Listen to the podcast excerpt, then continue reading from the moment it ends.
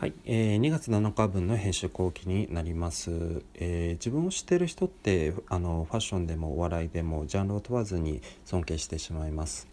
えー、今週の原平さんの独り言で取り上げているんですけれども、えかなりお太りになられている、え防災研の研究員の人が、えこう言っています。えー、強い竜巻だと秒毎秒 100m 近い風が吹くがこれは僕が飛ぶぐらいの強さ。と、えー、テレビを画像でキャプチャーされているんですけれども、えー、なんかシュールな笑いあり専門性ありさらには説得力ありで、まあ、自分を知ってる人って改めてすごいなと感じた次第です。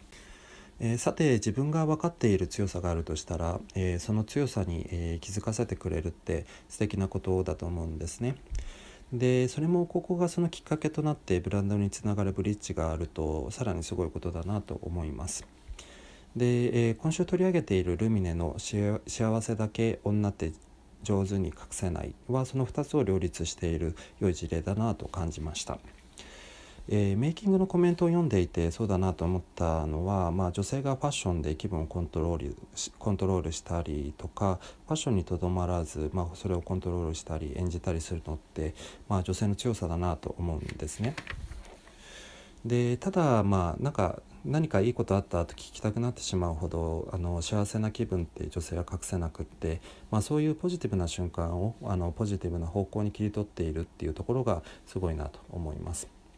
かつその潜在的な欲求を顕在化するとルミネの理念に掲げられているところも、まあ、体現化していて、えー、これまた、まあ、両立しているというところがすごいなと思った次第です。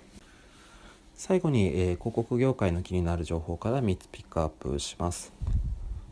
1つ目は、えー、Adobe アディビーのアウディの CM です。えー、なんというか、あの去年寂しいおじいちゃんが、えー、いて、まあ、それを、まあ、家族が和ます的なコミュニケーションが流行っていて、まあ、あの確かアウディも似たようなあの展開をしていたような気がしたんですけれどもこの CM はまあ機能と情緒のバランスをうまくとったハイブリッド的なあの存在だなと思いました。この手の展開は、まあ、途中であれ何かおかしいぞと思うこともあるんですけれども、まあ、これは個人的にあの最後までかっこよさと感動で乗り切ってくれた気がしています。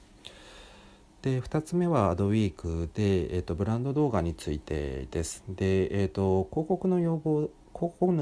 主の要望でツイッターとかスナップチャットインスタグラムとかが、えー、尺を伸ばしたりし